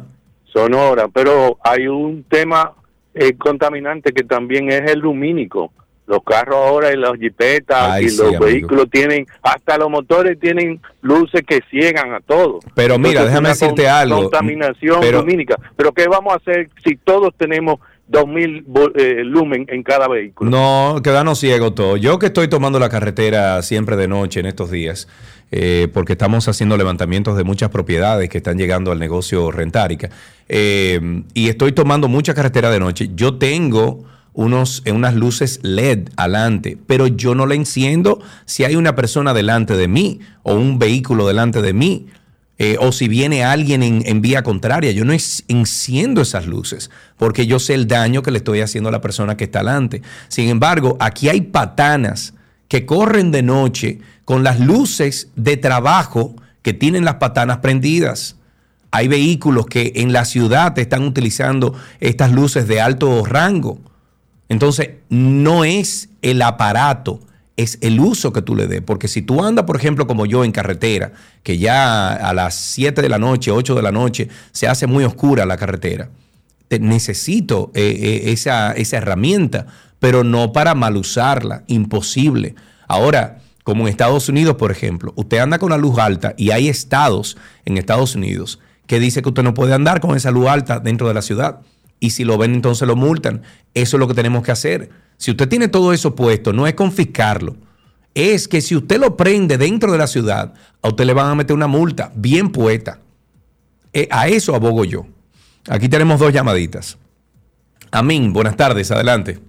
Buenas tardes, Sergio. ¿Qué tal? Una cita ah, simplemente para el candidato Carlos Peña, Sí, que me he cansado de bloquear ya. Ya voy por el tercer número, porque él se vi- vive mandando broadcast de su candidatura por WhatsApp. sí. Y por más que escribo que me deje de estar enviando cosas que yo no he solicitado, ya voy por el tercer número bloqueado. Que por favor aprenda que por WhatsApp no se mandan promoción, promociones políticas, por favor. Así es. Muchísimas gracias por eso. Solo eso es molestoso hasta más no poder.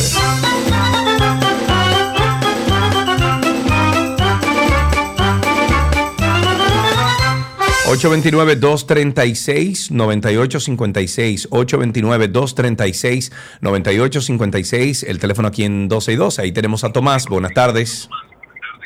Buenas tardes, Sergio. Buenas tardes. Adelante, Oiga, eh, en otra oportunidad te he llamado a- para pedirte que intervenga, que despliegue alguna actividad, a ver si ponen en la carretera eh, un servicio de, de- control, porque la gente anda manejando por cualquier carril, tú le tocas bocina, te sacan una mano y no te dicen que le devuelve. Y se pierde mucho tiempo, no vale la pena tener buena carretera si tenemos un grupo de conductores que no respetan la ley. Así es.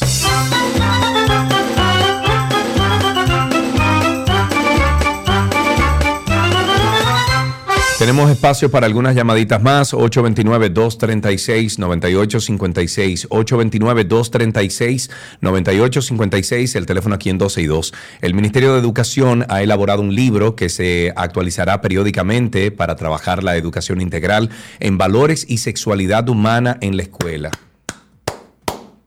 Gracias. Según ha dicho desde el Ministerio, del, el propósito de esta iniciativa es adiestrar a los docentes en cómo abordar el tema con los estudiantes del nivel inicial y los de secundaria.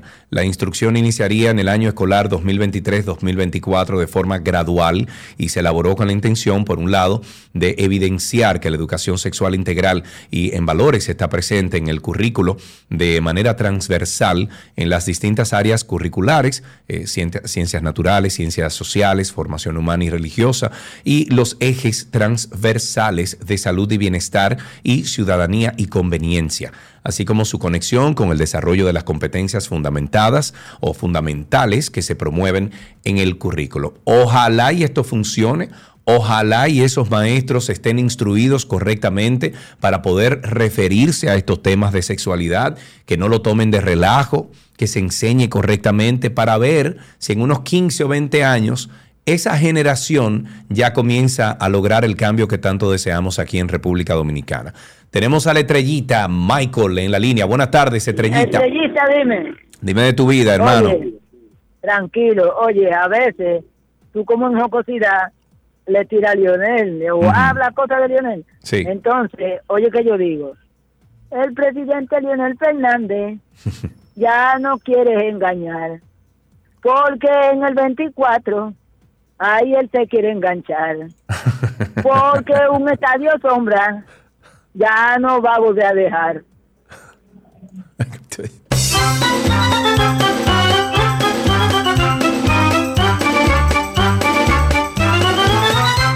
Una última llamada, Rosa en la línea. Buenas tardes, Rosa.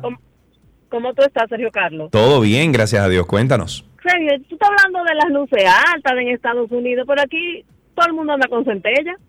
Ahora mismo, Con centella roja y centella, azul como policía. Con Tú centella, dices, ah, sí. Sí, sí, y, sí. y con a- adelante, en la parte de adelante. Yo no sé, ahora ahora hay una moda que le ponen en la parrilla de adelante, donde están los logos los carros, centellas Ajá. azules y rojas, digo yo. Sí, oh. y todo bien, todos somos policías ya.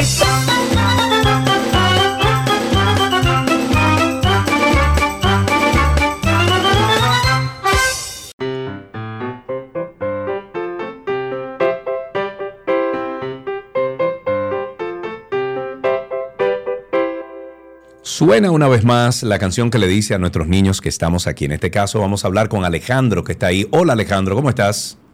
Hola. ¿Qué tal? ¿Cómo estás? ¿Todo bien? Sí, Eso es bueno. Alejandro, ¿fuiste esta mañana al colegio? sí. ¿Y qué hiciste en el colegio esta mañana, Alejandro? Bueno, no, esta mañana nos dieron informática. Informática, ok. ¿Y aprendiste algo en particular en informática o qué? Mm, sí, cómo subir archivos, a, cómo subir archivos a la computadora. Ah, perfecto, muy bien. ¿Y aprendiste cómo subirlos? Sí. Sí, ok. Y una pregunta, ¿te sabes algún chiste? Sí. A ver, cuéntanos. Hay, hay dos impresoras y se cae una hoja. Una impresora le dice a la otra, oye, ¿esa hoja es tuya o es mi impresión? Está bien, está bien. Muy bien. Fino, Alejandro, fino, Alejandro. Hasta aquí, ¿qué aprendiste en el día de hoy?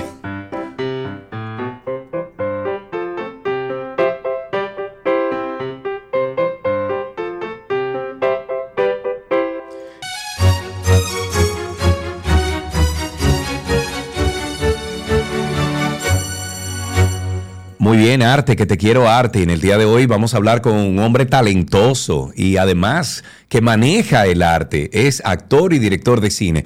Y estamos hablando de David Mahler y junto a él conoceremos un poquito más de detalles sobre cuarentena. No, ajá, cuarentena. Cuarentena, me equivoqué. Mira, cuéntame, ¿qué de ti, David? ¿Todo bien? Todo bien, gracias por lo de talentoso que tú sabes que, Tú sabes que te sí. admiro mucho, viniendo de ti realmente. Ay, hombre, es mutuo, es mutuo. Mira, Papa, cuéntame un poquito de Cuarentena. He visto algunos de los trailers, he visto los, los ¿cómo se llaman? Los habladores, los teasers. eh, pero cuéntame de dónde salió todo este proyecto de Cuarentena. Bueno, Cuarentena nace justamente en el medio de la cuarentena, eh, en la parte como más abrumadora. ¿Tú te acuerdas cuando era que uno no podía salir a partir de las 2 de la tarde? Era como en el peor momento de la, del, del toque de queda y de que uno tenía que tener permisos y que no podía haber aglomeraciones de personas. Y ya llegaba un punto donde uno se estaba volviendo loco y, y yo estaba hablando con un amigo mío, eh, Arturo Dixon, eh, de la Romana también, estábamos hablando que ya estábamos al punto donde, aunque sea ilegal, Sí. encontrarnos, aparte tú, parecía como una cosa súper clandestina, pero al final lo que uno quería tomarse una copa de vino, tú sabes, y- Sí. y, picar algo, no era como algo eh, tan grave, pero eso ya se había convertido en un, en un imposible. Claro. Entonces yo digo, mm, me pensé qué pasaría si alguien hace una cena entre un grupo de amigos muy variado, eh, mejores amigos, que tú tienes que pasarte la noche entera y es imposible salir de la casa. O sea, tienes que quedarte desde las 6 de la tarde hasta las 6 de la mañana. ¿Qué pasaría ahí? ¿Qué Bueno. peo se armaría? Todo, todo depende, ¿verdad que sí? Pero, pero la Ah, película sí. entonces trata de eso, de, de lo que se vivió en cuarentena y ustedes como que lo, lo hicieron una sinopsis dentro del guion para representar eso con el agravante. Sí, ah, pasa algo muy curioso, o sea, ese es como, digamos, ese es el contexto, ¿no? Ese es el, el marco, es el marco de la cuarentena. Pero pasa algo muy, muy curioso que es que eso pasa a segundo plano, o sea, realmente la historia de esta gente es una comedia oscura, ¿no? Entonces, todo lo que va pasando en esta casa, ya hay un momento donde se te olvida que del COVID, se te olvida que hay una, hasta que no te lo acordamos, obviamente después te lo volvemos Sí, a claro. remarcar, pero hay momentos, o sea que sí, por un lado es sobre esa época, pero también por otro lado es un poco sobre, ¿no? Como la, la condición humana, cómo nos comportamos, Claro. cómo nos comportamos con sociedad también, Claro. pero contado a través de un humor súper cínico, súper negro, Me que tú sabes cómo somos, que Me a nosotros nos gusta. Sí, sí, sí, me encanta. Eh, ahí, bueno, eh, háblanos de, lo- de los actores, cómo, cómo fue el pitch cuando tú llamaste y dijiste, mira, fulano o fulana, mira, yo quiero que tú seas parte de esto. Bueno, mira, te voy a dar una primicia aquí. eh, esto es bastante jugoso, pero por si no lo sabían, hay una actriz que se acostó con el director eh, en este elenco. ¿Eh? Eh, Ah, bueno. Bogar, Co- película. Dios mío. Yo dije, ¿qué? ¿De qué, qué tú dijiste? No, te- chévere, ok, ya entendí. Sigue. a Bogar, a Frank Peroso, a Luis José Germán, Elizabeth Shain, Isabel Spencer, Joshua Wagner. Eh, y hay una otro personaje sorpresa que está ahí, que no puedo revelar mucho de él, pero bueno, hay otra pululando, hay alguien dando vueltas por ahí también. Ok, muy bien, muy bien. Eh, Gente talentosa lo que tú tienes ahí. Eh, Sí, eh, sí, este la- humor negro que ustedes manejan, ¿entiendes que podría ofenderse a alguien al ver la película?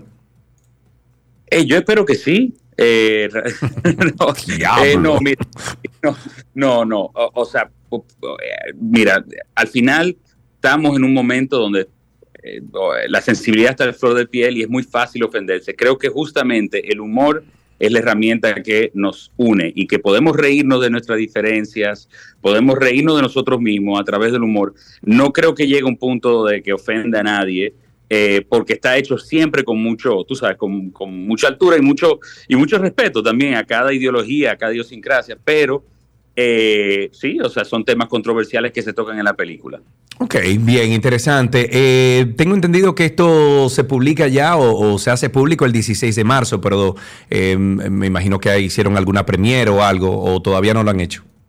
No, no lo hemos hecho. De hecho, eh, pues, me encantaría verte ahí. Espero que, o sea, Ah, pero invite que te- usted, invite usted. Oh, pero ven acá. Ah, pues eso rodarán cabezas si no te han llegado a ti una invitación. Muy bien.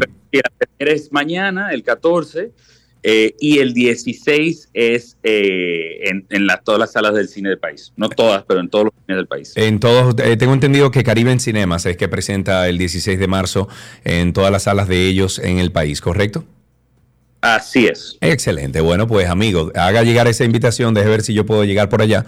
Eh, pero de, de todos modos, mm, no sé si decirte lo mismo que se dice en teatro, pero que sea exitosa. Y punto. Dilo, dilo, dilo. No, no, sí, dilo, Mucha- dilo, que no lo dices. mu- bueno, mu- mucha, excre- mucho excremento afuera de las salas. Gra- David, un abrazo, hermano, te quiero. Y yo a ti. Nos vemos mañana. Así es, ahí estuvimos conversando con David Mahler, eh, es la nueva propuesta y se llama Cuarencena, Cuarencena, se presenta en Caribe en Cinemas desde el 16 de marzo y hay más información en la cuenta de Instagram, arroba Cuarencena Film. Qué chévere, me suena muy bien esa película.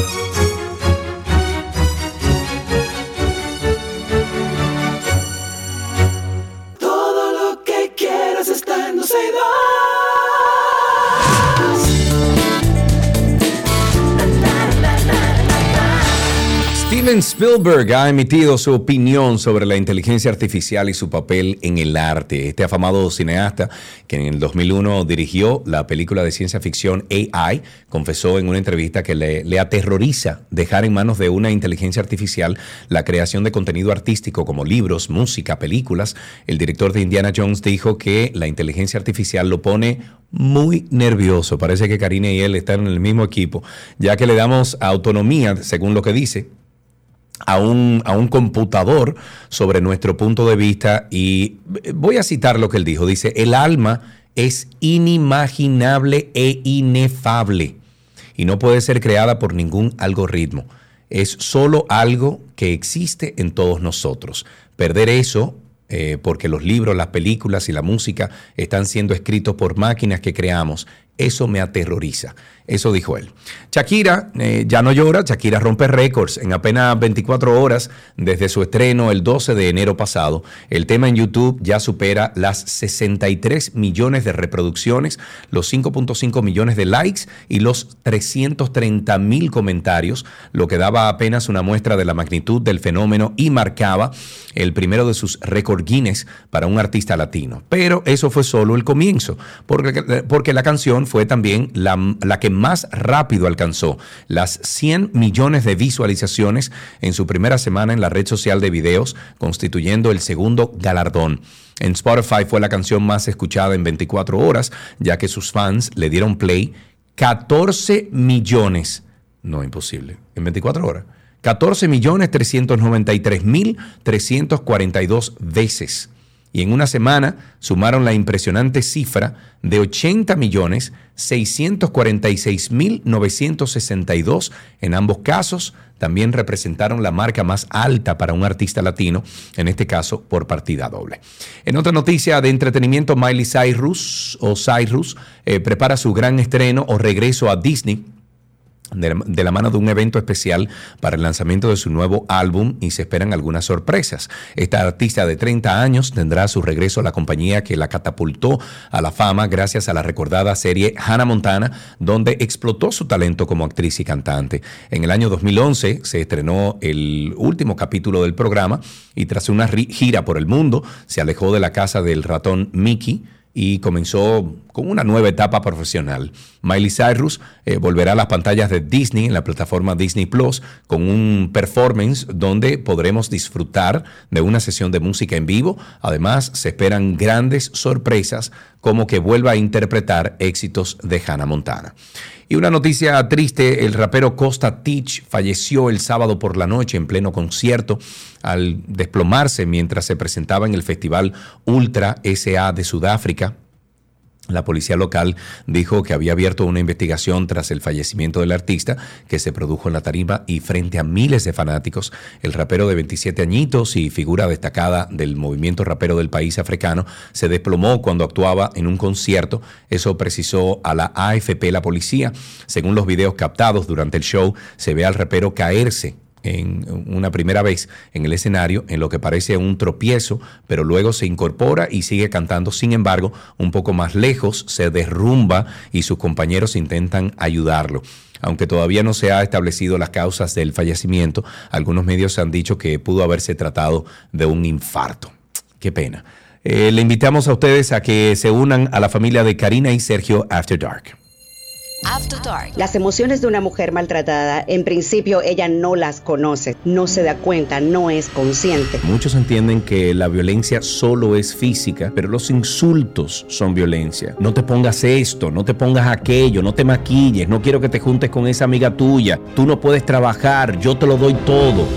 ¿Cómo yo sé que estoy siendo violentada, que estoy viviendo en el dolor? Inmediatamente entro a una relación y cedo a algo que mi pareja quiere, pero yo no quiero, señores, lo que sea. Inmediatamente, la primera vez que usted cede a esto, usted se está postergando. Ya sea de la mano de un especialista, de un terapeuta, buscar refugio quizás en una persona cercana y si es necesario, en las autoridades, porque tenemos que buscar la solución que nos garantice estabilidad mental, y por supuesto nuestra integridad física.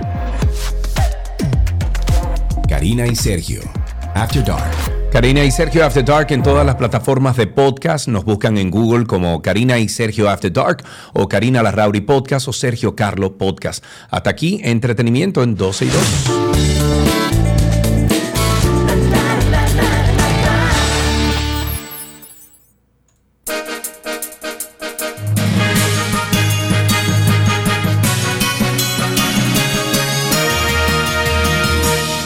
Vamos con algunas noticias actualizadas antes de despedir el programa. La verja inteligente entre la República Dominicana y Haití registra retrasos en su construcción con la ejecución de menos de la tercera parte de los trabajos programados como meta para el año 2022, en los que mm, se han invertido ya 773 millones 720.384 pesos. El proyecto se inició el 20 de febrero del año pasado, contemplaba avanzar en su primera fase un 25%, pero solo se pudo alcanzar un 7.30%. Esta obra está dirigida en su fase inicial en el levantamiento de 54 kilómetros con hormigón armado y estructura metálica, 19 torres de vigilancia y control, 10 puertas de acceso para patrullaje y caminos para vigilancia y mantenimiento a ambos lados. La construcción se levantaría de manera simultánea en seis frentes ubicados en, los cinco, eh, bueno, en las cinco provincias fronterizas, con proyecciones de completar los trabajos en nueve meses a un costo superior a los 1.750 millones de pesos.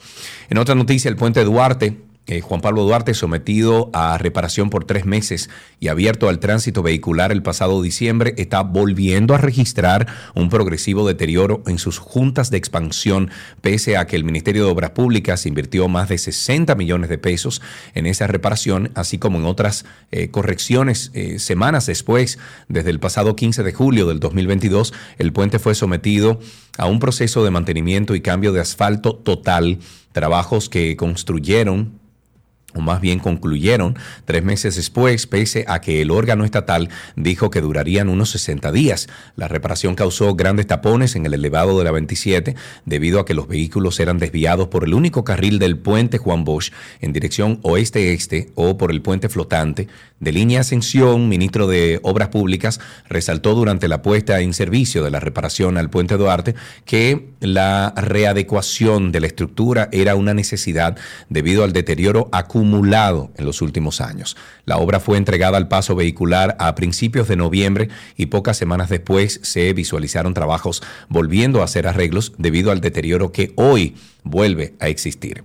Maestros protestan. La Asociación Dominicana de Profesores em, realizó una marcha este lunes frente al Ministerio de Hacienda en demanda de reivindicaciones a favor de más de 33 mil jubilados y pensionados del Magisterio Nacional. Eduardo Hidalgo, presidente del gremio que agrupa a los maestros, dijo, y estoy citando, hemos venido a Hacienda para hacer entrega de un documento de demandas eh, de mejoras de las condiciones de vida de estos maestros y maestras que trabajaron en el sistema educativo durante 35 y 40 y más años.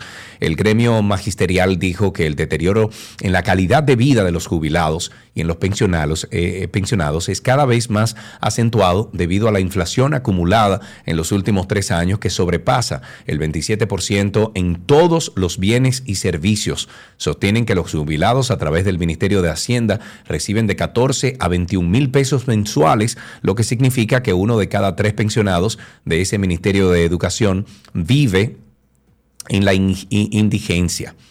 En otro tema, Duquesa inicia el proceso para tratar los lixiviados, los más de 26 mil litros de residuos sanitarios que todos los días recibe el vertedero de Duquesa no impactarán las aguas del río Isabela porque serán recogidos dentro del basurero con la constru- construcción de al menos cinco lagunas. En la actualidad todavía algunos camiones cisternas eh, vierten los orines y materia fecal en una canaleta a pocos metros de la entrada del vertedero. La cañada putrefacta y malolienta será un tema del pasado cuando se construya la solución recomendada por el Banco Interamericano de Desarrollo y la Agencia de Cooperación Internacional del Japón en lugares donde los líquidos contaminantes se acumulan y en ocasión descargan sus corrientes en el río Sama ya se están aplicando acciones para evitar la propagación de la contaminación. El administrador del BTD, vertedero de Duquesa dijo que los alrededores del botadero serán construidas cinco lagunas que los requerimientos técnicos necesarios eh, la apuntan como la colocación de eh, geomembranas para evitar la infiltración de estos lixiviados al subsuelo. Ojalá y que sea así. La doctora Silvia Peñaló se creyó contra el agente de la policía o los agentes de la Policía Nacional que tirotearon su vehículo, alegadamente al confundirlo con el de unos presuntos delincuentes, un hecho ocurrido el pasado jueves 9 de este mes de marzo en Mao, provincia Valverde. Valverde esta profesional de la medicina acusa a seis miembros del cuerpo del orden eh, de tentativa de homicidio. Al ser cuestionado sobre la acusación, el vocero de la uniformada en esta demarcación eh, dijo que desde la institución están a la disposición de todos los requerimientos que haga la Procuraduría Fiscal de Valverde en torno a la querella presentada por Silvia Peñaló. Eh, para finalizar, el, el, cierre del paseo Freddy Verasgoico ha arrastrado una serie de inconvenientes que ha mantenido por más de un año inconformes a los residentes aledaños del Mirador Sur. Aún se desconocen los motivos por los que sigue cerrada. Solo se ha dicho que esta disposición forma parte de un plan piloto establecido en el Instituto Nacional de Tránsito Terrestre, o sea, el Intrant, hace un año y cinco meses, del que tampoco se sabe mucho. Qué pena. Hasta aquí estas informaciones actualizadas en 12 y 2.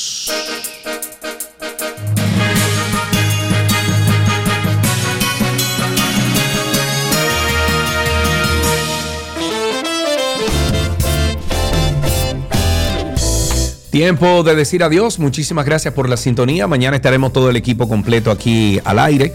Eh, mientras tanto, ustedes se quedan con Shaley con la mejor selección musical de esta tarde en una emisora local, o bueno, una emisora nacional. Una combinación perfecta entre los años 80, 90 y algunos temas actuales.